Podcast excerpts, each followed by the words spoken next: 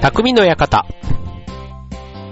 川崎匠です。超愛表 .com の協力でオンエアしております。はい、えーとね、もう10月に今月から入りましたが、ね、残り今年3ヶ月ということでね、はい、もう、ちょっとね、台風も来たりすると、ね、ますます秋が深まってということだと思いますけども、最近ね、ちょっとあの、連休というか週末に向けての行事が、ちょこちょこいろんな、あの、年に1回というかね、えー、友達との予定が少しずつ、あの、入り始めたんですけども、そうするとね、結構あの、行く相手によって、えー、プランという、役割って言ったらいいのかな。例えば自分が一番先輩に近い立場だったりすると、意外とその後輩とかがいろいろ段取りをしてくれたりするから、出番がないって言ったら変ですけど、ね、かといって、あの、いろいろね、意見聞かれてもそんなに、あそこに行きたい、これが食べたいとかっていうのが、正直そんなにね、なんかみんなでこうワイワイしてるのが好きみたいなね。だからあの、よく野球とかでも、あの、特定の球団じゃなくても、なんかこの、ビールを飲んで、なんか野球自体を見てんのが好きみたいな。結構そういう楽しみ方を僕はできるんです。なので、そう旅行とかって言われても、まあ、行き先とかね、当然あの、ね、行ってみたいとかなんかそういうのはちゃんとありますけども、ただなんかあの、職場のみんなとかっていう感じで行くんだったらね、まあ、年に一回、そんなに機会がないだけに、まあ、行き先よりはね、なんか行くメンツみたいなところで、もうそしたらもう、結局ね、景色がどうだとか言ってもあんまり景色を見てる時間ってなかったりで、あの、前にもそのメンバーというかそういうメンバーで、東京湾のクルージングとかって行ったことがあるんですけども、結局クルージングとか行っても結局ね、全然船のせっかく夜景のすごい東京タワーとか綺麗にお台場とかね、見えるそんなだったんですけども、最初のやっぱり乗り込んだ時のテンションの高さと船がぼーっと動き始めた、その最初の10分ぐらいは景色を見るんですけども、うその後は全然外見ることもなく、もうそのまま気づいたら、ね、港に帰ってきてました、みたいな感じで、なんかもう、やっぱりね、その場所がね、ただあの、潮風というか、ね、そういうところで飲めるテンションっていうのがすごくね、大事というか、あとはまあ本当思い出ですよね。なんか写真を数枚、えー、夜景をバックに撮ったとかね、なんかもうそのためだけに乗った。だからもうずっとこう、ね、夜景を見てっていうのは本当にカップルとかなんかそういう感じじゃなければ、すごいもったいないよな、なんつって終わったことがあるんですけども、まあそれに近い感じで、なんかその旅行もね、行き先はもう、あの、北でも南でも西でも東でもみたいな感じが正直あるんですけども、はい。まあそんな本なでね、役割が違えば、ね、自分が逆に下の立場になれば、いろいろね、じゃあ2日間なら2日間でしようかって一生懸命企画したりするのもね、考えたりするのも調べ物がね、意外と楽しかったりするんですけども、まあそれぞれの役割を与えられてというかね、家族だったら家族の中での役割もあるし、っていうことで、結構やっぱり秋は旅行シーズンですからね、えー、楽しい、こう、思い出がね、またこれから多分できるんだろうということなんですけども、あのー、そんな中で、あの友達とかでよく話して思うんですけど、あの、ペットを飼ってる人とかね、結構、あの、飲みに行ったりしても、ね、ペットは家で待ってるわけじゃないですか。ね、だからそういうのとか、ね、いつも聞くとね、例えば犬だったら、ね、散歩も連れて行かないとダメじゃないですか。だからね、帰ってきたらちゃんとね、えー、夜でも深夜でも散歩に連れてってるなんていう人がいたりとか、うん、なんかね、こう、まあ、当然ね、飼っているし、家族みたいなもんだから、ね、本人が飲みに行ってようが飲みに行って前がね、犬、犬とかだったら、ね、散歩に連れてってくれるのをすごい楽しみに待っているというでね、なんかまあ、そんだけね、だからといって別にね、早く帰るわけでもないんですよ。だから、1時ぐらいまで飲んでる日もあれば、それでもね、ちゃんと帰ったら、ね、散歩に連れて行くって言うんですから、いやなんかその責任感というか、やっぱりペットを飼う人ってそれだけ、やっぱ覚悟をしてちゃんと飼う必要があるよなぁなんて思ったりするんですけども、はい。まあちょっとね、えっと、旅行の話から全然話が飛んでますけども、えっと、まあちょっとね、やっぱりそういう旅行というか、こう、今までと、こう、旅行の中でも、たまたま最近ね、ちょっとそういう、えっ、ー、と、お互いのペットを飼ってる話がよく出る、今日テーマ、ペットでお送りしたいと思います。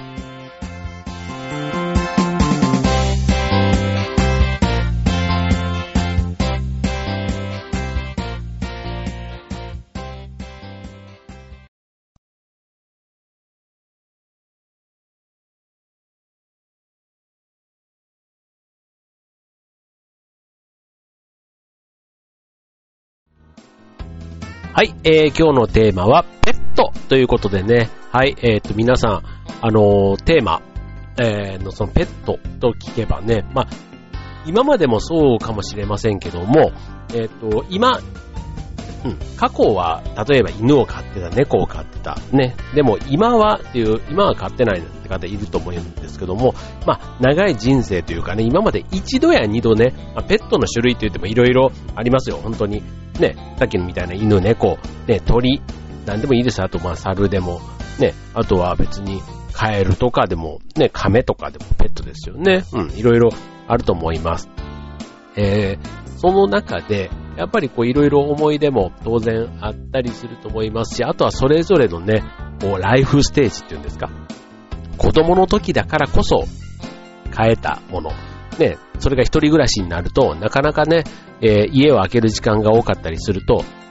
ペットのことも思えば、ね、例えば金魚とかだったりすると、まあうち金魚飼ってますけども、まあ、金魚ですら、ね、あの、餌のあげる時間とかもそれなりにあったりとか、あとは、まあ旅行でね、不在になるときには、例えば水草をちょっと多めにね、入れてあげたりして、水草を食べてもらったりとか、みたいな感じでね、えー、やったりしますけども、まあ、それぞれ、えー、今ちなみに我が家は、そういう意味でのペットっていうと金魚ぐらいなんですけども、えー、その昔はハリネズミを飼っていたりとか、うん、あとは何がいたかな。でもそれぐらいかな。うん。いわゆる動物、脊椎動物。の中で言うと、うん。で、あとはまあ、植物をね、なんかその、えっ、ー、と、ベランダ菜園的な延長で、ね、えー、草をいろいろ植えたり、ね、木を観葉植物を買ってみたりとかっていう感じなんですけども、やっぱりペットはね、あの、まあ、当然人間より寿命が短かったりっていうので、あの、お別れがあるっていうのは本当か、かわいそうというか悲しくなるんですけども、まあ、それでもなんかいろんな、ね、思い出もそうですが、大事なことを教えてくれるっていうのは本当、ね、生き物だからこそ、ね、えー、愛情もやっぱり注げる、まあ、植物でももちろん愛情はね、命があるものだから注げますけども、やっぱり動物、感情があるね、えー、生き物に対しての思い出というか、思い入れって、やっぱりね、強いものがあると思うんですけども、じゃあ改めてね、今からじゃあペットを飼うとなった時に、どんなペット？しかもね、えっ、ー、と、一番、まあ、家族で同居していればみんなでね、そのお世話の手間とかを分担することができますけども、まずはじゃあ、一人暮らしをしながらペットを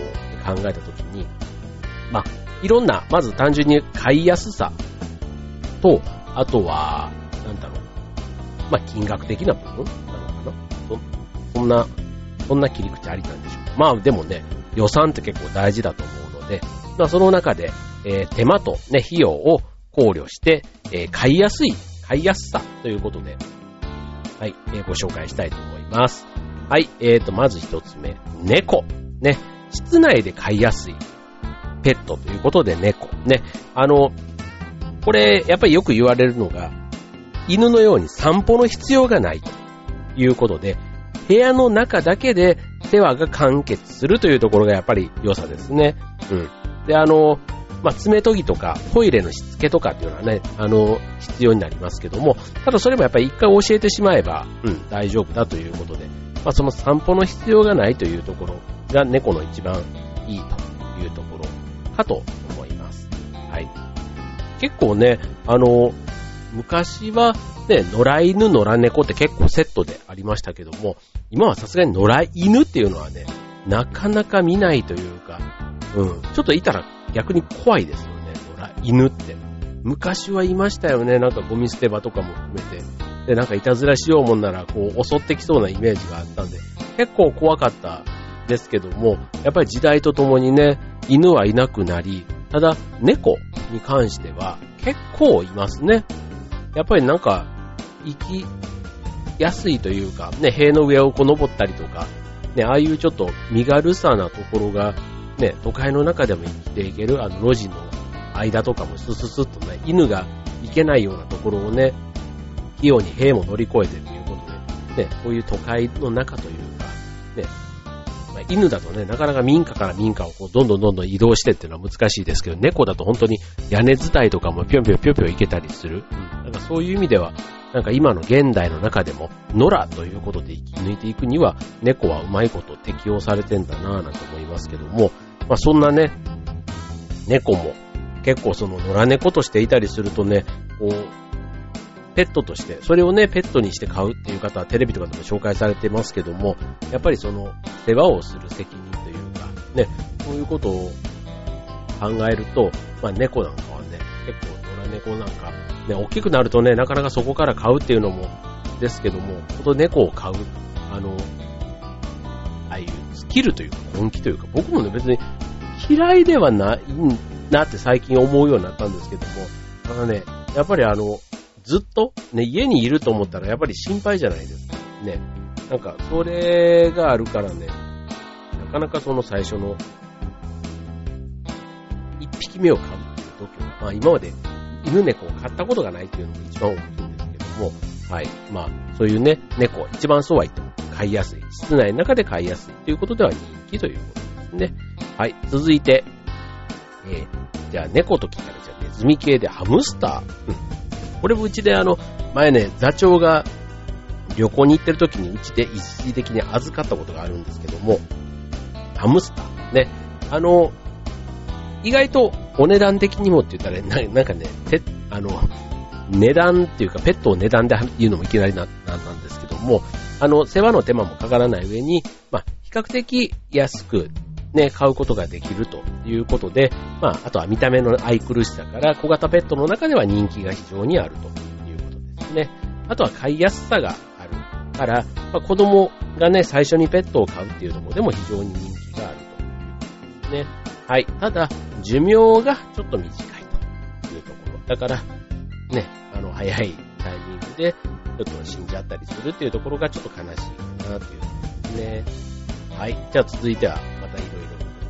えー、動物たちご紹介したいと思います。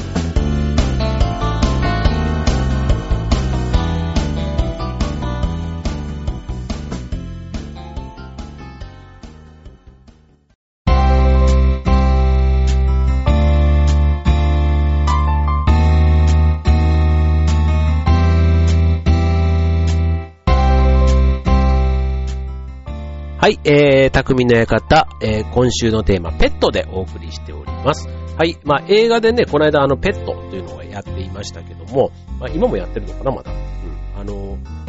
やっぱり動物と子供ってなんか、こう、無条件に可愛いとかね、なんかこう、絵になるって気がしません？なんか、あの、動物番組もそうだし、なんかこう、映画でも何でもそうなんですけど、子供が入ることで、やっぱりこの子供の無垢さというか、汚れなさというか、なんかそういったところが、うまーくこう、どんなね、大人との組み合わせでもいいし、ね、学園ものの青年との組み合わせでも子供ってなんか、子供も動物も非常に相性がいい気がするんですけども、やっぱりその、なんだろう、けなげというか、ね、なんかそういった部分が共通するのかななんていうふうに思いますけども、はい。続いてご紹介したいペットですけども、インコ。インコ。赤星インコにしましょう。はい、これ赤星インコ僕あの、買ったことあるんですけども、結構あの、ちゃんと上手、上手に育てれば、結構ね、あの、手乗りインコなんていうのもね、なったりとか、うまいことやるとあの言葉すらも覚えちゃうと言われているインコです。はい。で、今、インコって結構ブームなんですよね。インコブーム。あの、デザインとか、そういうところも含めて、インコがすごくあの、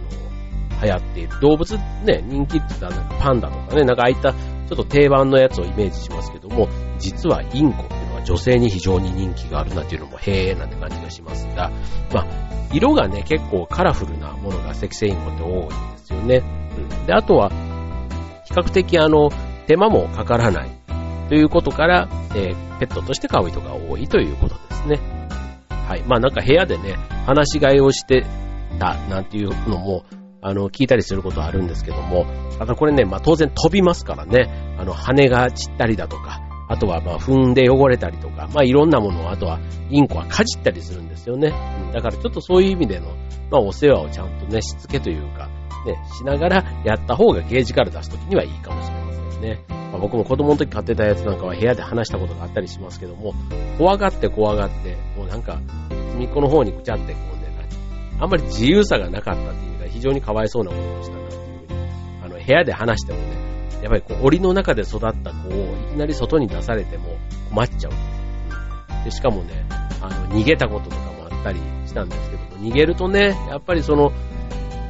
その野生の中ではやっぱりね、餌を取る術も知らないわけじゃないですか。だからね、インコにとっては非常にかわいそうで、ね、多分その後、あの、戻ってくることはなかったですけども、ちょっとそういう意味でね、か、わいそうなことしたな、なんていうのも、こうインコを見ると思い出したりしますけど、はい。で、続いて、えー、僕はさっき金魚を飼ってると言いましたけども、熱帯魚とかね、えー、メダカとかっていう魚類です。はい。まあ、あの、水槽がね、インテリアということで、まあ、それ自体が、まあ、水族館も今ブームだったりしますので、まあ、その水族館の雰囲気が自宅で楽しめるいうことで、その幻想的な雰囲気が、まあ、流行っていると言っていいんでしょうかね。ただね、あの、水槽だとか、あとその水を水質管理するためのあの、ろ過装置なんかっていうのは意外と高額だったり、あとはその手間にがね、意外とかかるということで、はい。まあ、それをね、クリアした上で、えー、部屋のインテリアとして、ちょっとワンランク上のインテリアという感じがしますけども、プラス、あとはそのき物のね、この不規則な動き自体を、こうゆったりあとね、泳いでる様子なんかを見ると、まあ、癒し効果があると。癒し効果なんかで言うと、あの水槽でね、買うものとしては最近クラゲなんかもね、クラゲもすごくブーム。で、まさにあの、ふわふわした感じが、まあ、世話しない、ね、この日常生活の中にね、えー、ゆとりというか癒し効果を与えてくれるということなんですが、もうそういうのに頼らなくてもね、普段の生活をなるべくその、ね、ストレスを抱え込まない、そっちの方をね、えー、なんとか変えられたらいいんじゃないかなって思うんですけども、まあ、なかなかね、そうはいかない方は、ね、せめてそのストレス発散、リラックスの機会として、まあ、ペットを頼ってみるというのは一つありなのかもしれませんね。はい。で、あと最後、ね、えっ、ー、と、これはね、あの、子供とか、女性に人気がある、あとしかも泣かないというか、おとなしいということで、えー、人気がある、うさぎ。ね。うさぎもそんなに、あの、費用としてはね、かからないから、まあ、手に入れるっていう意味では買いやすい。あと見た目も可愛らしいので、あの、くて、あと手間もそんなにかからない。ということなんですけども、あの、なんとなくあの、もふもふしたね、可愛らしさで、ついついこう、触ってしまいたくなるんですけども、実はね、あの、よく、モルモットとかウサギとかっていうと、ね、動物ワクワク、なんかこう、触れ合いコーナーみたいなところで必ずウサギはいたりしますけども、意外とあのウサギたち、えー、30分ぐらい人間と触れ合うと、結構その後何時間か休憩をしないと、結構ストレスが溜まってしまうそうなんですね。そう、だから、買うからには、ね、犬とか猫みたいにね、スキンシップを喜ぶ動物もいますけども、ウサギはそうじゃないということで、その辺をね、分かった上で飼ってみると良いかもしれませんね。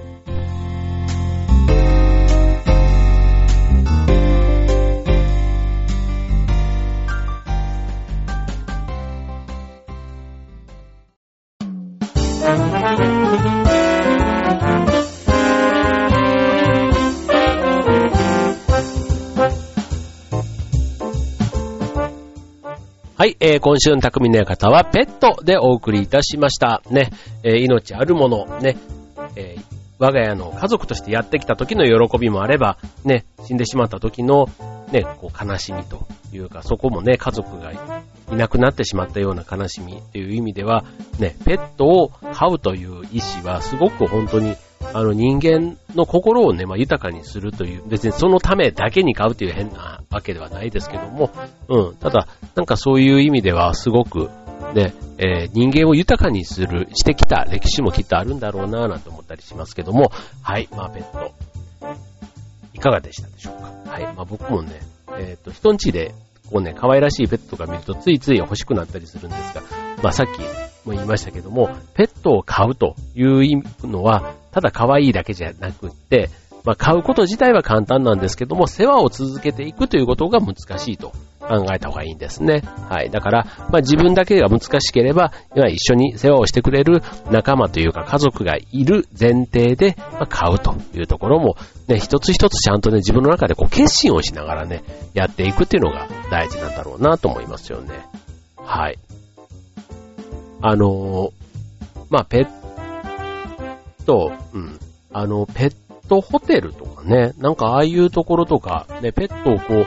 う、ね、旅行に連れてったりとか、あとペットカフェとかね、ペットがあと立ち入りできる場所っていろいろこう、制限とかがあったりしますけども、今比較的あのペット受け入れかみたいなところが徐々にね、あの増えてるような気がしますが、ただやっぱりそれでもね、例えば、あの、ペット同伴レストランとか、なんかその辺はね、じゃあファミレスどこでもね、えー、連れて入れるかって言ったら、やっぱりそうじゃないし、じゃあ外出した時にね、車の中に連れてったはいいけども、たまにね、なんかスーパーとかでも車の中に犬とか猫とかがちょこんといたりするのを見かけたりしますけども、当然ね、あの天気が良ければ、その車内に置きっぱなしってわけにもいかないでしょうから、そういう意味でね、なんかそのペットがいる暮らしで見える景色とかっていうのはまたすごいあるんだろうなぁなんて思いますよね。いつものね、住んでいる家にその新しいペットがやってきた。しかも特に犬とか猫みたいなね、はい。まあ、猫はさっきのね、散歩がないからなんですけど、犬とかね、えー、だったりすると散歩に連れて行ったりとか、あとはそのドッグランみたいなところに行ったりするとね、またそこでその犬を、犬を飼っている人同士でね、面識というか知り合いになったりとか、ね、なんか共通の話題がそういうところからね、えー、膨らんで、まあ、友達になるきっかけにもなったりとか、ね、本当に、なんかペットを買うということで言ったら、そういうね、新たな世界が、ね、広がったりっていうことも、うん、まあそこは、それを狙って買う人は多分いないと思うんですけどね。まあ、ただそういうこともね、きっとあるんだろうななんて思うと、はい。まあ、ペたか、たかがペットじゃないな。えっ、と、ペットっていう、なんか言い方がね、なんか人間のこの、あの、持ち物っぽい感じにどうしてもなっちゃうんですけども、まあ、ペットは家族をやっぱり、あの、迎え入れるっていうね、大事な節目というか、そういうふうに考えた方がいいのかもしれませんね。はい。ということで、えー、10月ですね。今週末は3連休。皆さんはね、どこかお出かけ予定があるんでしょうか？はい。ね、僕もあの、この間、ハトバスのパンフレットを見てたら、結構ね、定番の場所なんですけども、やっぱりハトバスで行くと、なんかちょっと特典があったりするじゃないですか。あの、普段だったらすごい行列で入んないとダメな、ね、あの、食べ放題の店も、はとバス枠みたいなのがあって、ちゃんと入れたりとか、なんかそういったね、えー、ところをちょっと楽しんでみたいな、なんていうのもね、さっきの旅行のちょっと、あの、オープニングで話をした旅行の、まあ、生き方というか、自分でね、まず一からプランニングするっていうのもいいんですけども、なんかツアーとかって言ってね、まあツアーで言うとどうしてもあの、少し遠いところのツアーを選びがちなんですが、ね、意外とその移動費をね、全部、あの、近場で処理を使うことを前提で組んだりすると、意外となんか中身が充実したプランがね、できたりして、で、それが意外と知っている場所なんだけども、ちょっといつもと違うね、えー、その、誰かが企画してくれたね、ハトバスみたいな企画で乗っていったりすると、意外となんか、あの、違う見え方がするっていうのかな。うん。同じ場所でもまあね、行く人が変わればそれだけでもちょっと違った感じがするのと同じで、うん。あの、今までね、自分でガイドマップとか見て行ってたところを、例えばガイドをしてくれる人がいるっていうだけでね、あとその中でおすすめのここがいい、あれがいいなんていうのをね、その、その人目線で話をしてくれたりする、そんななんかガイドツアー付きのね、えー、プランっていうのも、ちょっと近場で言うと、一度体験してみたいななんて思ったりします。はい。ということで、ちょっとあの、ペットの話から最後、ハトバス。まあ、ペットとハトがあんまり関係ない。はい。ということですけども、はい。えっ、ー、と、そろそろね、もう夏物はちょっと卒業した方がと。ね。この間のラジオでも、えー、季節の先取りは粋だけども、ね。今ね、もう秋と言われてる時に、いつまでも夏っぽい観光をしてたりするのは、まあ、不粋だというところでね、ちょっと、まだ半袖着ててもいいぐらいのちょっと暑かったりはしますけども、はい。ちょっとね、季節柄というか、ね、色物も含めて、色、色柄というかね、なんかそういったところも少しずつちょっと秋を取り入れていきたいなと思います。はい、ということで今週の匠の館はここまでバイバーイ。